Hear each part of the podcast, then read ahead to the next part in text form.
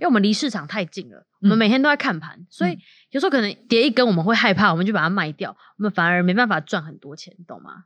哦，对，有时候离市场太近不一定是好事。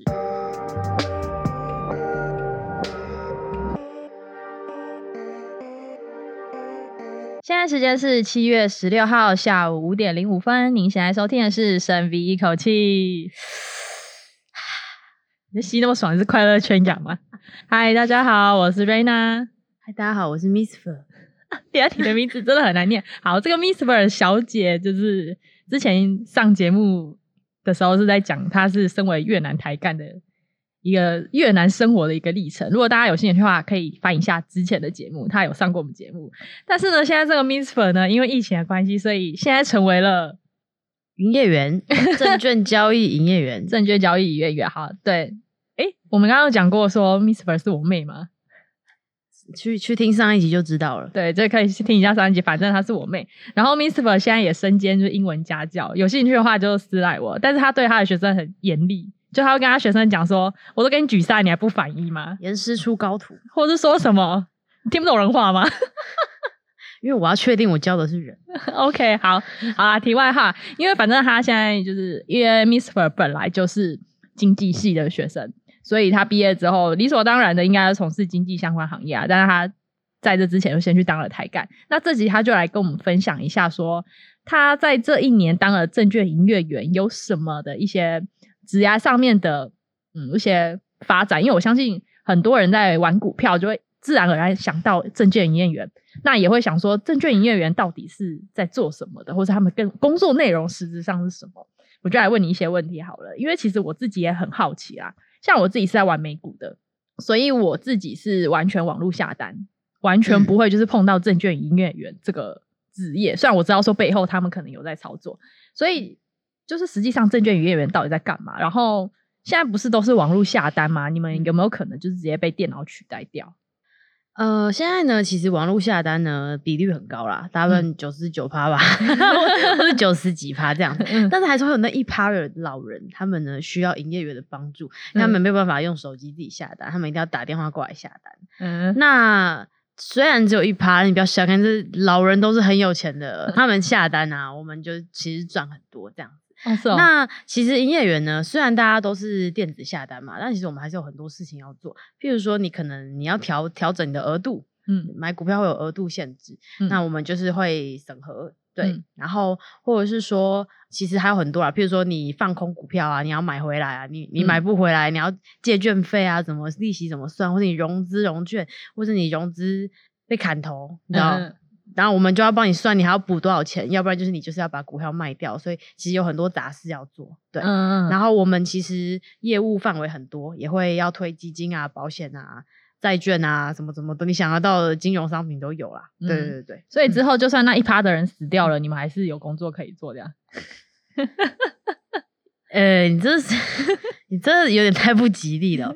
可是你不是都是老人吗？嗯、他们有一天一定会寿终正寝。当然是我们是，其实我们最希望的是每个人都电子下单，因为呢，哦、如果是给我们下单的话，还是有风险的嘛。因为如果帮你下错，那怎么办？哦，对对对对。那但是就就是说，我们其实还有很多业务可以做。嗯，我们不会像说呃，可能保险员只能卖保险。嗯，哎，那我们的、嗯、呃很广泛，我们想要干嘛，就是很多金融商品都可以，就是我们都可以卖。哦，对，了解。那诶，现在台湾是不是有一些券商，嗯、他们是完全没有证券营业员的？有一些是手续费非常非常便宜，那他们就不会有证券营业员。嗯、但这种就是，譬如说，如果你出任何问题，你就要去打客服。那通常客服都很难打，然后因为你不会有固定的服务你的人，所以你打去、哦、每次打去都会得到不同的，你就从头到尾把你的。事情再说一次，然后你就会得到不同的答案。每每次都要从头到尾再解解决一次，嗯、那你打不打得通也是另外一回事。那因为交易交易面上面很多时候是很紧急的，嗯、你可能打不通你，你你可能就嗯损失很多，或是发生什么事。嗯，对对对对。哦，所以通常想要打电话给证券营业员的，通常都是他是不太信任系统啊。现在系统应该都做的蛮好的吧？不一定，其实有时候你的 APP 也是决定了你。假设你是要当冲好了，或是你就是。今天一定要卖掉什么的，你的系统只要挡了，你就输别人。对，就是会有差啦。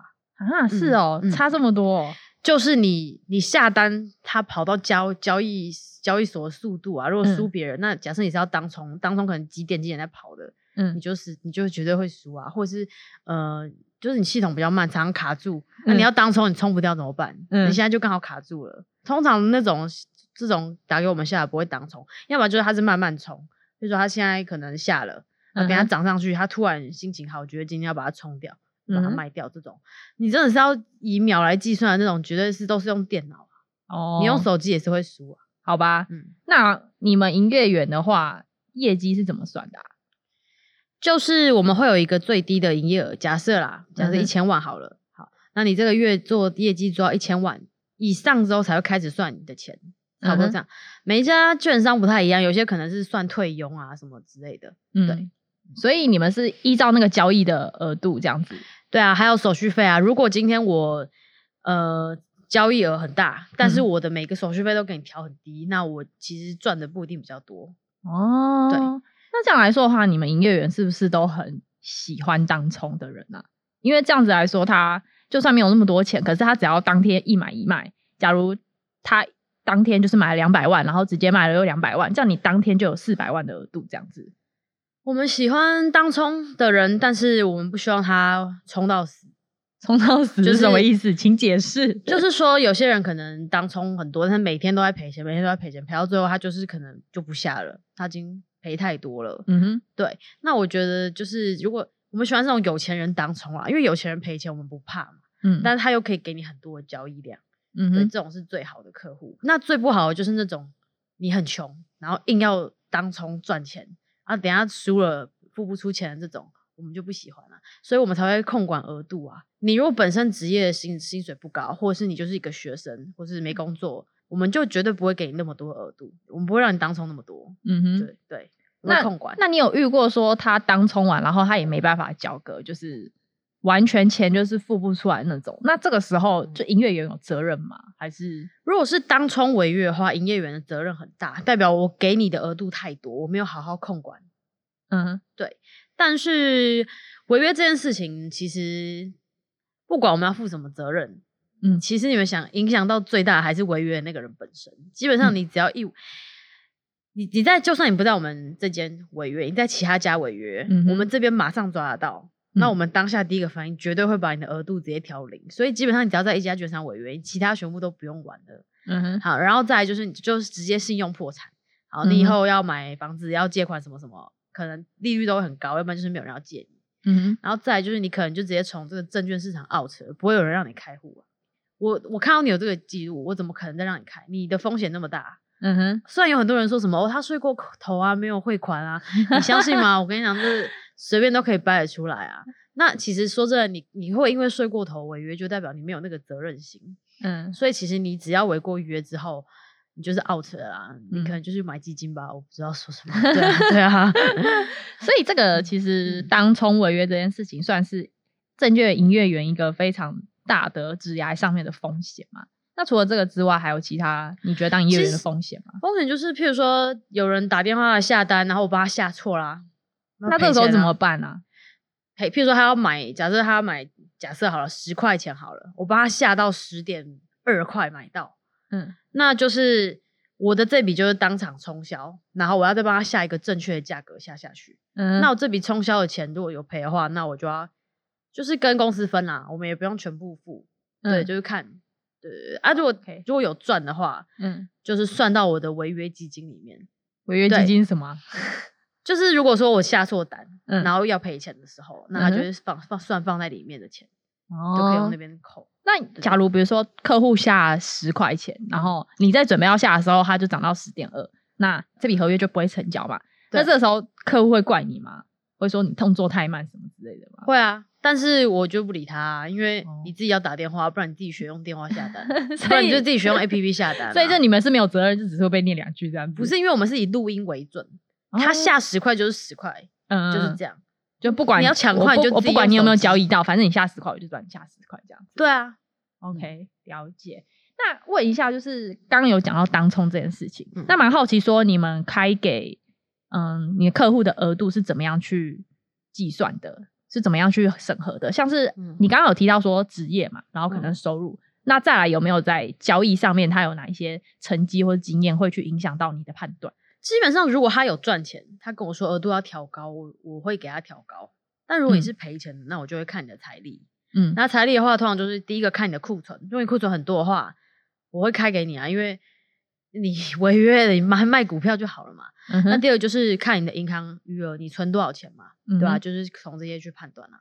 哦，对所以如果他当冲违约的话，第一个会先去卖股票。如果你可以还的话，那就是先还。那如果你还不出来的话，嗯、那就是首先就是先卖你的库存嘛。嗯。那如果再卖，再再就是你就是要去借钱啊。嗯。那因为你你你当冲违约，等于是你在你欠我们券商钱。嗯。因为你买卖股票在市场上交割了就是交割了，所以等于是券商帮你付这个钱的。嗯哼。那我们可以跟。你违约嘛？假设你违约十万，嗯、那我可以给你收利息，最高是七趴。嗯哼，对，其实也是蛮贵啊。就是你就是要借钱，那如果说你真的就还不出来的话，你就是走法律途径。哦，那你所以你们有可能会告客户这样子，就是让他还钱吧。就是，哎、欸，那如果客户真的被嗯，就是弄到需要走法律途径这样的话，他的资产方面会有什么样的影响？我是没有遇到这个状况，但是是之前听说说，就是如果说你真的就是没法还不出来，那可能就是你如果只要你有工作，嗯、你薪水发下来，就是会有钱被扣，先被扣掉，先就硬性要你还债的意思。对对，我之前是有去上课啦，然后有听说就是有一个期货的违约，然后违了他大概违八千块而已，然后那个人就坚持了二十年不工作。什么叫做坚持二十年？因为他如果他去工作，他只要一工作，薪水一下来就会被扣钱。可是不是才八千块吗？就是对，然后后来那个人，对，我不知道，我去，因为我们他为了八千，因为没有，因为我们有我们我们有很多在职训啊，然后就是去上期货在职训的时候，他们讲的故事啦。嗯，对啊，后来他好像就终于去工作，然后就被抓了，然后就是还是要付那个钱。那那个钱哦，但那个钱那个时候应该已经不止八千了吧？有利息？没有，那个钱就是可能就是他的营业员先还了吧之类的。哦哈，那其实营业员有时候蛮某方面也是蛮衰的，就是遇到这种神经病的话，那八千块好像也还好啦，随便八千块好像也还好。OK，好啦，那我相信有一个问题，我觉得应该蛮多听众也会想要问，就是因为大家很多大家很多想法都会想说，你在哪一个行业去工作，你就可能会有在这个市场上面特别灵通的消息来源，尤其是像股票买卖这种。活动是更需要消息的嘛？就是我今天消息可能比较灵通，我可能可以更快的去下单或者什么。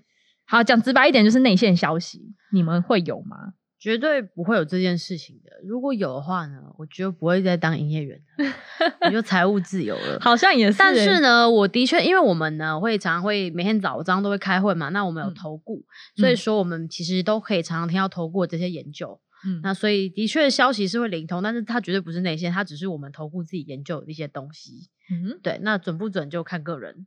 但是有时候其实营业员对，因为我们离市场太近了，我们每天都在看盘，嗯、所以有时候可能一一跌一根，我们会害怕，我们就把它卖掉，我们反而没办法赚很多钱，懂吗？哦，对，有时候离市场太近不一定是好事。对啊，的确，因为像我之前也有尝试过，就是一个晚上在那边盯盘，然后我发现就是那一天晚上搞下来的绩效真的是。是我有史以来最差的，就是比完全放在那边不动还差，因为你的心情真的很容易受那根 K 棒影响。对，即使你就是已经打定好说你的目标就是要涨到某某某的价钱，但是你看到它在往下跌，尤其是跌很快那个时候，你就会觉得说，我现在是不是要卖了？我现在是不是要买了？结果其实它后来真的如你所愿涨到那个价格，嗯、对啊。所以，诶，你说的这个我还蛮认同的，就你们一直在看那个价格，可能心情真的会。所以，其实有些营业员也是没有在玩股票的、啊。哦，你们有营业员没有在玩股票？每个人投资方式不一样啊，有些人就是会用基金定期定额的方式啊，稳稳赚啊。哦，就真的很保守这样子。啊、那你们会就是我不知道这可不可以讲、欸，但你们会比如说看到某个主力啊，或是大户下单，然后你去跟吗？这个是有被基本上只要你跟客户下同一笔单，嗯，然后是在三分钟之内就会被抓出来。嗯、那像因为我很常当冲，那我就会当冲一些热门股，所以我几乎每天都被抓。但是因为呢，等一下，这个可以这么光明正大讲出来，因为比如说我每天都被抓，不是因为比如说我可能当冲长荣跟阳明，全世界都在当冲，嗯、所以我可能就是会就是就一样，就是啊，我懂我懂，因为你的客户也会去当冲那些热门股，对，对对。但是问题是什么？问题就是市战略问题。我客户可能都小客户当冲一两张，我也是一两张，所以根本就没差。嗯、但问题是，如果你的客户先是一个主力，嗯，他可能是。一百张、一千张，然后你去跟，嗯，你绝对会被我跟你讲，就是会你会被关，这么严重我会被关。对，所以呢，你不要跟你自己的客户，要跟旁边营业员的客户。哦，原来还是有小 paper 啊，所以你可以叫别人帮你想，呃，你可以就是跟旁边，主要是你跟的单如果不能你的账号，他可以，没有，他如果可以影响市场，你就举，你就会被抓去关。你如果只是你只是小客户一张两张谁理你啊？但是不要不要是在你的名名义下下的单就好了，吧？你如果跟太明显，应该还是会被抓到啦。好啦，那我们就是不不讲这个游走法律边缘的事情，只是的确是你们在这个行业的资讯流通量会比一般投资股票的人大吗？就是应该说，比如说你的很多客户也会去参加投顾老师，那你的客户可能会跟你说，哎、欸，投顾老师最近讲什么标股，嗯、啊，你可能听到，然后那也来试试看好了，这样之类的，哦、对啊，因为那些投顾老师可能要钱，你知道吗？那你客户就免费跟你分享。哎、嗯欸，那相反的会不会有客户问你说哪些股票可以买？一定会啊，但是我们不能很明确的推哦，你们不能推哦。我们不能推，因为我们不是那个分析师啊。哦，只有分析师才可以推。对啊，所以你以后如果考上分析师执照，那你就可以一边交易一边推吗？其实基本上也不会推啦，因为客户就是一个世界上最机车的东西，他只要赚钱就没事，赔钱你就死定了。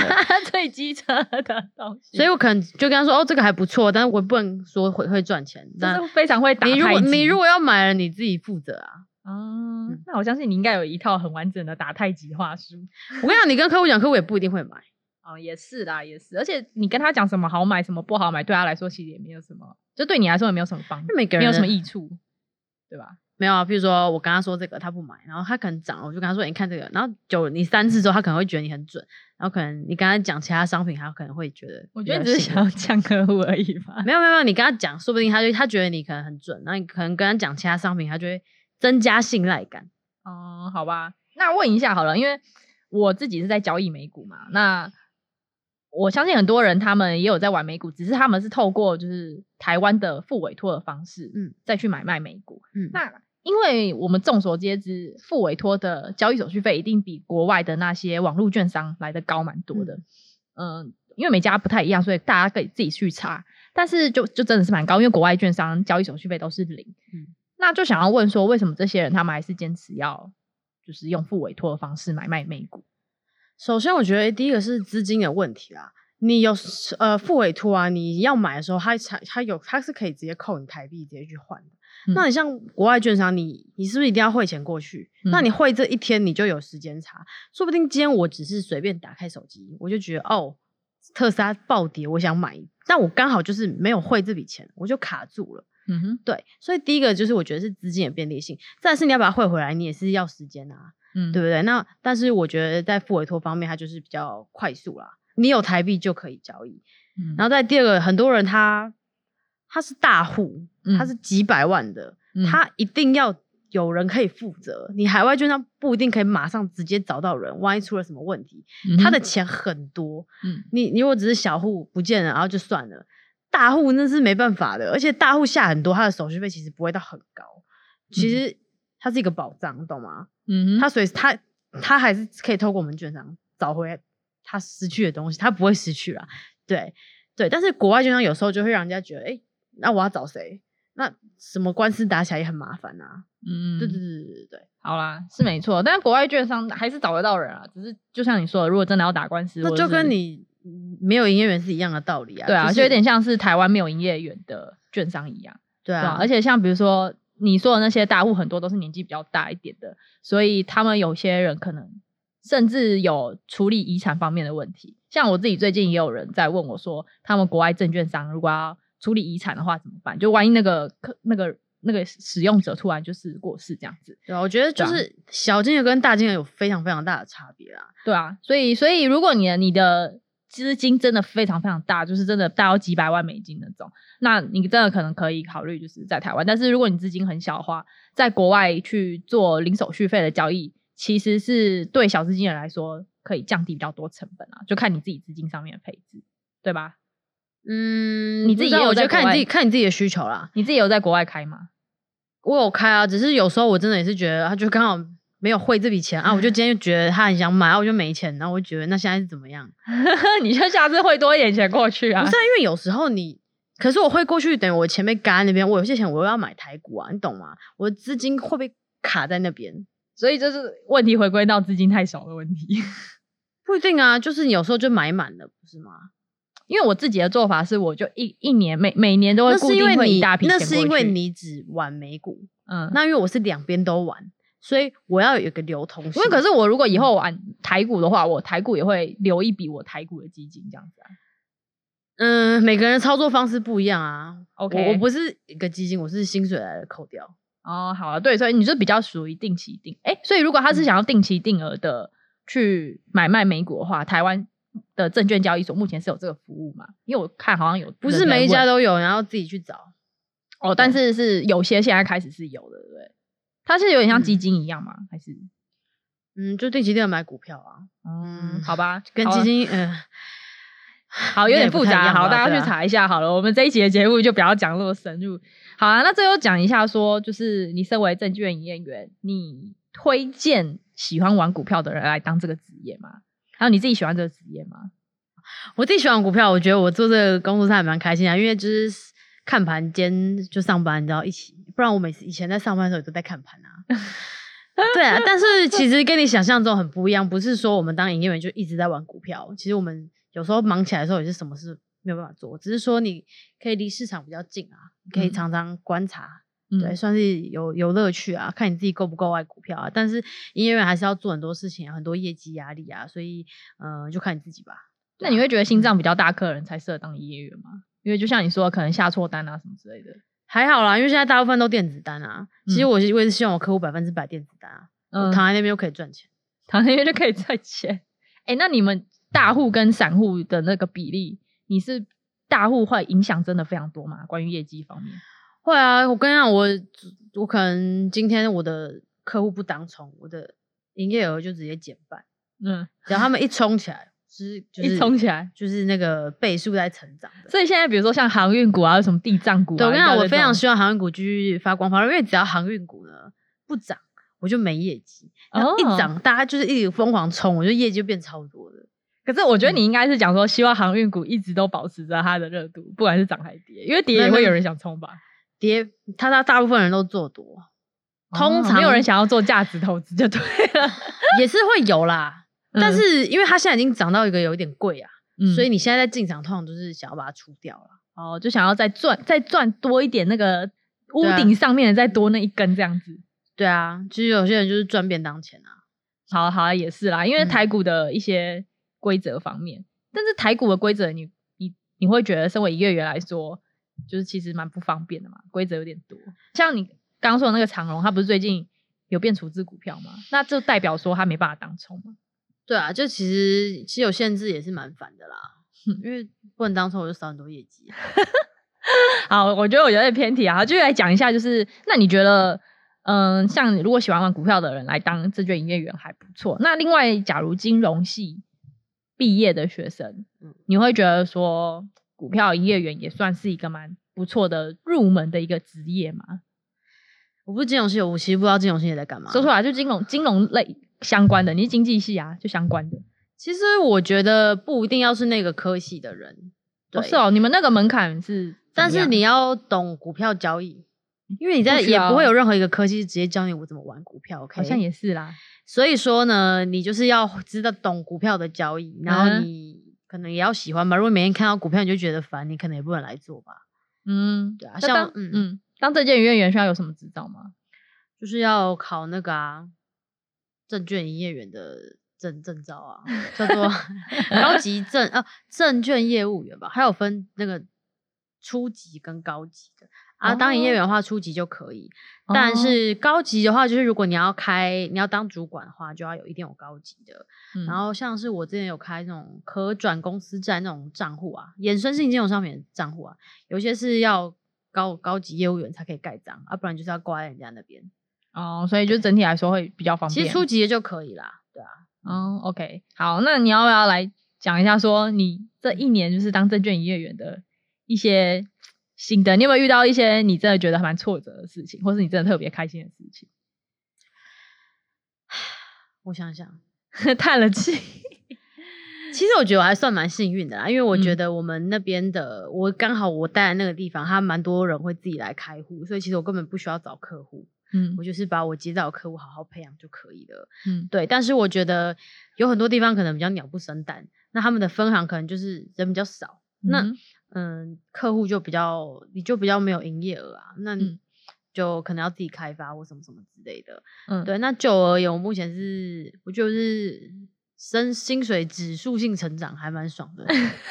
指数性成长，呃，尤其是现在这个台股蛮热门的，对啊，你们应该会觉得很开心。对啊，对啊，哎、欸，你真的没有遇过就是会让你觉得很挫折的时候吗？就是可能就是公司会有一些要问，公司可能就是要叫你推什么东西，然后呢，每天那个我们的那个主管就会在那边一直在那边就要叫你推啊，哦，所以不比较不是比较都还是就是业绩压力，挫折就是我下错单啊，然后就要赔钱，这样可以吗？你有下错过？有啊，下错两三，可是都没有赔很多啊，可能都赔个一千块而已吧。哦，好像也是。啊，有一次错是有赚钱，所以就没事。哎呦，了解。最近发生，而且你们那个工作蛮早下班，对不对？可是我们是上，我们可是你们很早上班啊。你们早上多多久上班？哎、欸，是台股一开市前你就要上班。对啊，对啊。所以七点多上班、啊欸。你你们工作会那个吗？像就是比如说华尔街，他们不是、嗯、你有看过那个电影吗？嗯、华尔街他们上班人不是都是比如说他们不是早也是早上九点半开盘，嗯、然后他们就会。坐在那边，然后 stand by，、嗯、然后一开盘就开始，嗯，变得很忙碌。你们会那样子吗？嗯、呃，因为我们现在电那个电，它很多都电子单，嗯、对。但的确开盘跟收盘是最忙的，嗯。所以你们觉得就是可能早上九点，九点，比方说九点三十，就一定要坐在那边啊，嗯、对啊，就开始那边 stand by。对啊，那你们主管会什么精神喊话吗？会像电影那样吗？没什么好喊话的，啊，要喊什么？你们好冷静，好无聊，你们不能像华尔，你们不会像华尔街。不是华尔街，这样应该是推荐别人买股票，他们是要推销出去买别人股票，而、啊、我们不是啊，哦、你你们是他们是自己下的，啊。嗯，嗯，对，有时候行情不好就很安静啊，没有任何电话。好吧，就是蛮惨的。啊，如果没事干，我就来当冲。哦，没事干就来当冲。OK，好啦，了解了。OK，那我们今天时间其实也差不多了，那非常谢谢 Miss。你的名字真的很难念，你你自己你自己你自己 repeat 一次好了。Miss，你要不要说一下你名字是什么意思？就河粉啊，可以去看上一集。对，上一集他有来解释他 Miss Fur 到底什么意思。OK，好，那就是蛮谢谢，就是 Miss Fur，也就是我妹来我们的节目。那相信今天其实讲的很多内容，应该可以让蛮多人去了解说证券营业员在台湾到底是在做哪一些事情。那当然，我们刚刚讲的内容真的蛮多专有名词的啊，所以如果你不是有玩过股票的人，可能会有一些部分听不太懂。但是我觉得大家去 Google 一下，大家就会知道在做什么。主要是我觉得很重要一点，想要让大家澄清说，就证券营业员并不会特别知道说内线到底在干嘛。我真的遇到很多人会有这个谬谬思，哎，就会觉得哎、欸、证券营业员好像特别会知道这类的事情。但是应该说我们的客户很多，有些客户可能是某间公司里面的人，嗯、所以他可能跟我们讲，这样应该算内线啊。OK，也是啊，不然早就。因为我也听过很多很瞎的内线，说什么。什么这个股票会涨到多少？然后我问他，我问他说你在那些哪？他说他朋友的什么叔叔是那间公司的。然后呢，我就说好，那多久会涨到？他说一年。我说一年每个股票都有机会涨到那里，这哪哪门子内线啊，烂爆了啊！他只是随口。然后那然后那个人到现在还赔钱，谢谢。一下，明年台积电股票会涨。对，就是。我都不知道怎么说那个人好，然后他的那只股票现在还赔钱，因为他他套在高点，耶、yeah，笑死，对，所以真的是不要随便乱听信啊，就是很多消息来源都假的啦，对啊，很多消息来源真的都是假的，主要还是自己去判断说自己要做哪一些交易才是重点，还有就是业务员也有跟你们讲了，真的不要就是不自量力，没有那个当冲的能耐就硬要去当冲，因为。我们刚刚讨论的时候讲到说，有些人可能他就觉得说他当冲完不还钱没差，但是其实他们是会有很强制的可以去执行法律责任这件事情，对啊。好，那呃，我们今天的话就到这边了，那下期再见。我们是深吸一口气，如果喜欢我们节目的话，就是赶快订阅我们的频道。那我们的节目目前在 KKBOX 啊、Spotify 还有 Apple iTunes 上面都可以听得到，所以有兴趣的各位听众就赶快去订阅起来，然后听我们节目。那我们下期再见喽，各位拜拜啦。拜拜。